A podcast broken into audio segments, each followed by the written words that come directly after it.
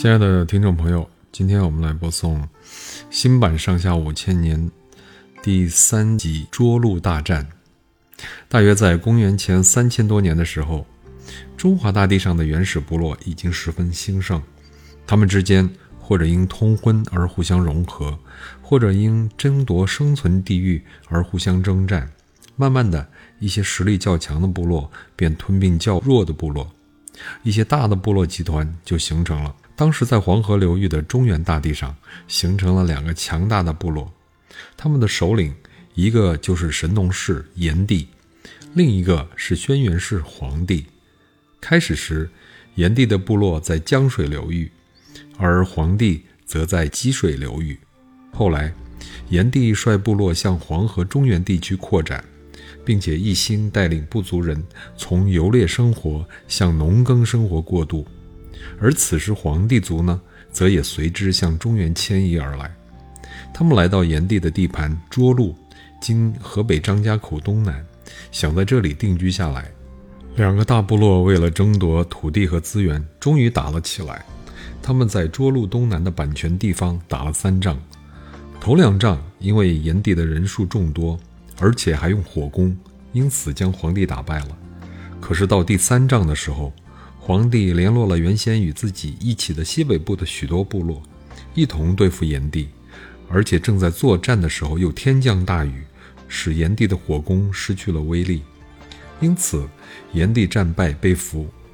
不过皇帝没有杀死炎帝，而是仍旧让他当自己部族的首领，只让他迁移到了南方。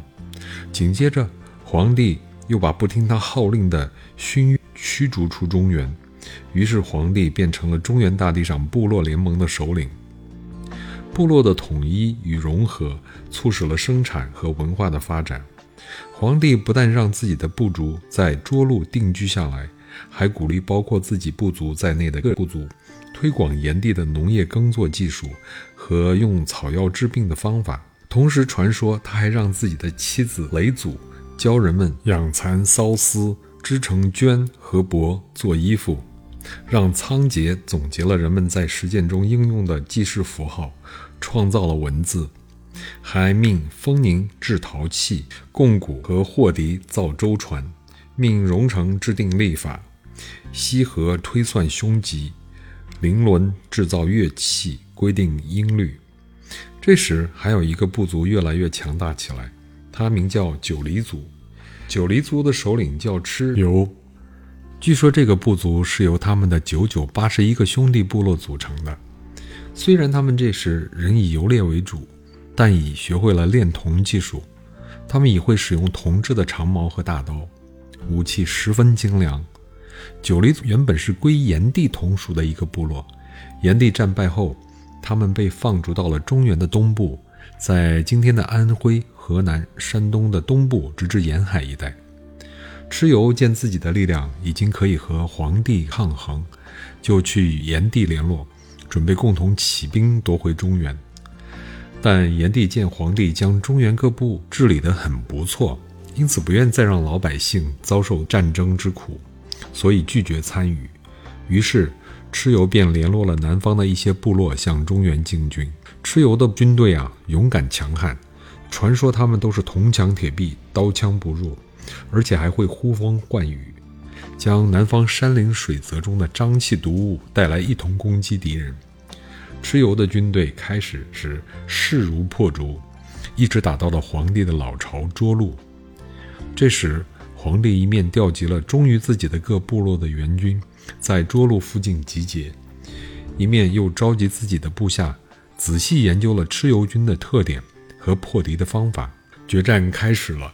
蚩尤军猛烈进攻，而且摆开了毒雾阵，一时间战场上天昏地暗，阴云密布，飞沙走石，弄得人晕头转向。皇帝立刻下令推出指南车，让自己的军队在指南车的指引下冲出毒雾，向敌军反击。蚩尤见毒雾阵被破，又出动了他的特种军队，士兵们一个个牛头马面，青面獠牙。铜头铁臂，面目狰狞地狂叫着杀来。皇帝见了，就命令放出他早已训练好的一大批虎豹、熊、罴等猛兽。这些猛兽见了蚩尤的那些装扮成野兽的士兵，以为见到了同类中的弱者，便扑上去猛咬起来。再凶悍的士兵也经不住猛兽的扑咬袭击，一个个吓得抱头逃窜。逃得慢的就当了这群猛兽的点心。蚩尤军的前队吃了败仗，皇帝的主力便排山倒海似的向前压来，蚩尤军抵挡不住，纷纷败退。蚩尤在逃到冀州中部时，被皇帝的军队俘获，皇帝下令砍了他的头颅。皇帝战胜了蚩尤，接着又打败了当时不肯听他号令、企图与他争夺部落联盟领导权的夸父和刑天。从此，他牢牢地掌握了中原大地的统治权。由于炎帝不肯参加蚩尤的暴乱，而且一直到老年仍然兢兢业业地为百姓操劳，皇帝十分感动。他觉得自己过去对炎帝的处置太过分了。于是他下令将炎帝和他的部族人接回中原，与自己的部落共同生活。就这样，炎黄两个部族便在中原地区互相融合，共同劳动和繁衍下来。